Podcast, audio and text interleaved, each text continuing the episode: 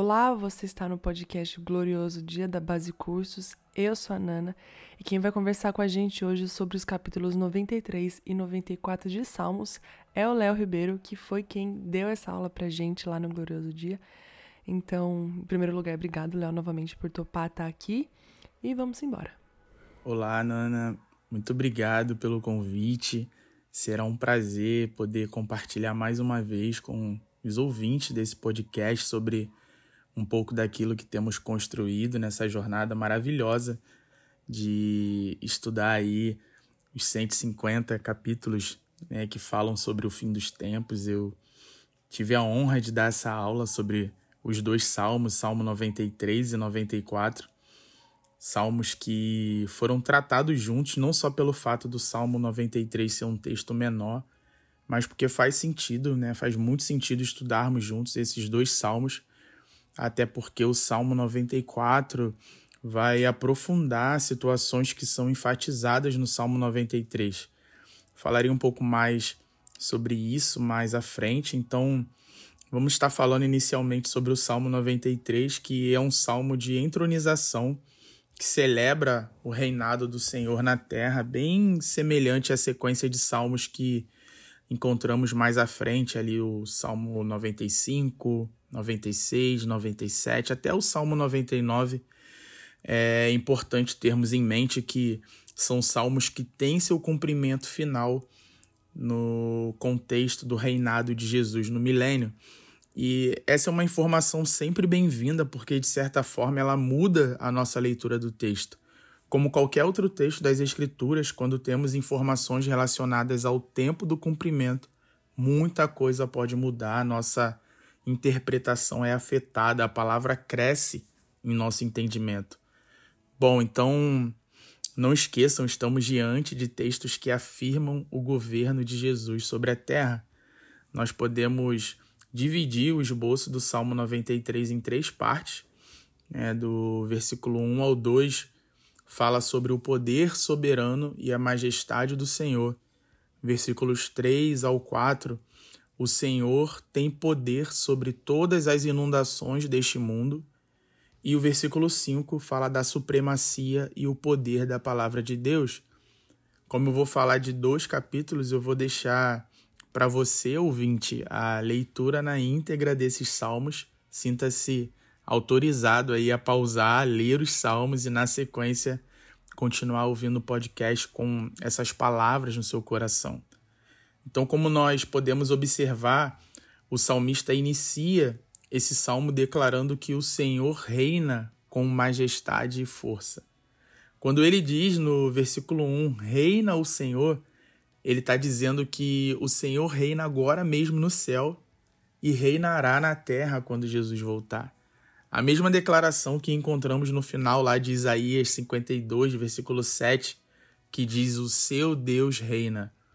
Ainda no primeiro versículo desse salmo, a fala que identifica suas vestes também é muito marcante, porque a roupa diz muito sobre a pessoa né, que a veste.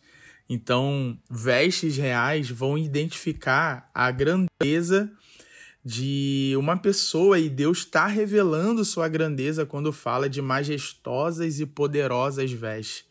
E mais, ele se cingiu, ou seja, ele está sempre pronto para levantar e entrar na batalha. Compreender essas palavras com profundidade é algo simplesmente encantador. Esse é o Deus que guarda o seu povo em segurança quando o mundo treme de terror. Os que conhecem o Deus que firmou o mundo, que não vacila, erguem a cabeça, pois sabem que a sua redenção se aproxima.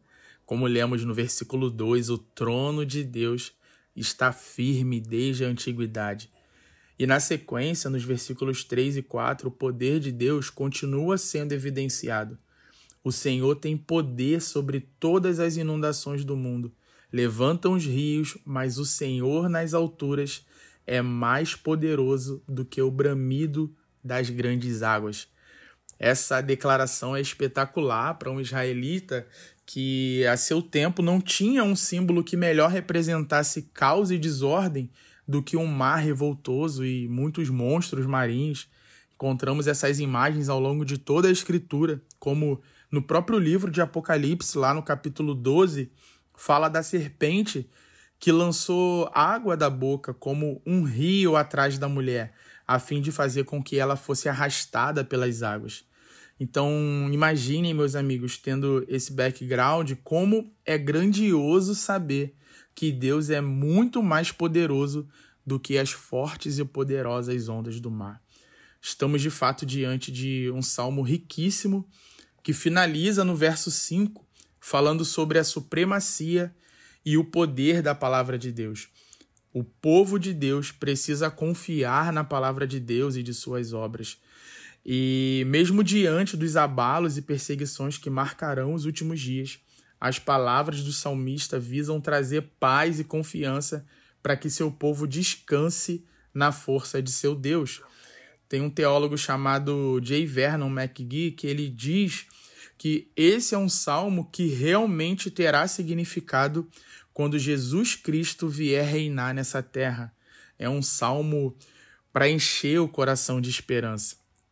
E já avançando para o Salmo 94, que é um salmo um pouco maior, mas que segue o mesmo ritmo. É um salmo que visa dar confiança ao povo de Deus, é, mas com pitadas de repreensão e advertência aos ímpios.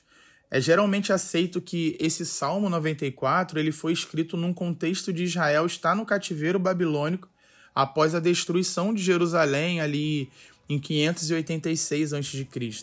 É um texto que tem aplicações importantes ao longo da história, enquanto seu cumprimento final está no contexto do governo mundial e maligno do anticristo, que, como sabemos, causará sofrimento ao povo de Deus na tribulação. É, então, estamos diante de um salmo profético que ainda vai ter o seu cumprimento pleno no futuro. E é importante observarmos como faz sentido a leitura em conjunto desses salmos, do Salmo 93 e o Salmo 94, porque o Salmo 94 ele detalha as enchentes, por exemplo, do Salmo 93. Ele vai nos mostrar como elas vêm especificamente contra o povo de Deus o rei que reina no Salmo 93 é chamado a entrar em ação no Salmo 94, liberando sua vingança contra aqueles que matam o povo de Deus. Então, o Salmo 94 é uma oração baseada, posso dizer, na convicção de que a vingança pertence ao Senhor. Nós vamos observar como é, é, nós podemos estar dividindo esse salmo. Né? Tem um esboço aqui das notas do nosso curso e se você quiser separar aí também na sua Bíblia, do capítulo 4, dos versículos 1 ao 3, o salmista vai falar de uma oração. Né? Nós encontramos uma oração pela vingança e pelos julgamentos de Deus. Dos versículos 4 ao 7 é um lamento sobre aqueles que perseguiram o povo de Deus. Versículo 8 ao 11, nós temos advertências aos que perseguem o povo de Deus. Dos versículos 12 ao 15, é tranquilidade para o povo de Deus. Dos versículos 16 ao 19, um testemunho da misericórdia e da libertação de Deus. E dos versículos 20 ao 23, o julgamento de Deus sobre o trono de iniquidade do anticristo. Então, conforme nós vimos aqui nesse esboço né, do Salmo 94, a primeira parte, dos versos 1 ao 3, é marcada por uma oração pela vingança e pelos julgamentos de Deus. O salmista conclama para que o Deus das vinganças resplandeça, para que o juiz da terra se levante e dê aos soberbos o castigo que eles merecem. O apóstolo Paulo, inclusive, ele reforça essa afirmação de que é justo Deus, é, Deus retribuir com tribulação aqueles que causam tribulação ao povo de Deus. Nós encontramos essa declaração do apóstolo lá em 2 Tessalonicenses, capítulo 1, versículo 6. A Deus pertence a vingança, a retribuição, e ele vai retribuir. Né? Nós precisamos compreender isso. O povo de Deus precisa ser um povo que não almeja fazer justiça com as próprias mãos, porque é um povo que aprendeu a confiar na justiça de Deus. Se o que nós temos visto em nossos dias já é terrível e difícil de administrar, imaginem o que será o cenário de maior opressão da história. O povo de Deus precisa aprender a de fato confiar em Deus. Quando o Filho do Homem vier, que ele nos encontre com essa fé, porque Deus fará justiça, como diz, como o próprio Cristo diz, né? Deus fará justiça aos seus escolhidos que a ele clamam dia e noite. E dando sequência no salmo, nós vemos as ofensas específicas dos ímpios entre os versículos 4 e 7. É, fazem alarde, né? eles falam com arrogância, eles praticam iniquidade, eles esmagam, oprimem o povo de Deus, matam as viúvas, os órfãos e estrangeiros, e ainda dizem que Deus não está vendo. E essa atitude deles nós podemos resumir em duas palavras, né? Arrogância e insensatez. Eles foram cegados pela incredulidade dos seus corações. É, eu estava até vendo um comentário do Spurgeon que ao comentar esse versículo ele diz que eles cegamente eles eram cegamente maus porque sonhavam com um Deus cego. Esta foi a razão da sua arrogância e o clímax da sua maldade. E na sequência dos versos 8 ao 11, nós encontramos ali advertências àqueles que perseguem o povo de Deus. E vale destacar que isso ocorre mesmo se tratando do povo de Deus, né, do próprio povo de Deus, como diz no versículo 8. É uma repreensão também aos estúpidos dentre o povo. E a pergunta do salmista é: quando se tornarão sábios. O desejo de Deus, quando se trata do seu povo, é restauração. O próprio salmista ele está repreendendo as pessoas perversas. O Senhor que criou os olhos, o Senhor que criou os ouvidos, ele certamente pode ver e ouvir. Ele está ouvindo e conhece os pensamentos dos humanos. E quando o fiel entoa esse cântico e se lembra dessa verdade, todo medo e desânimo precisa bater em retirada.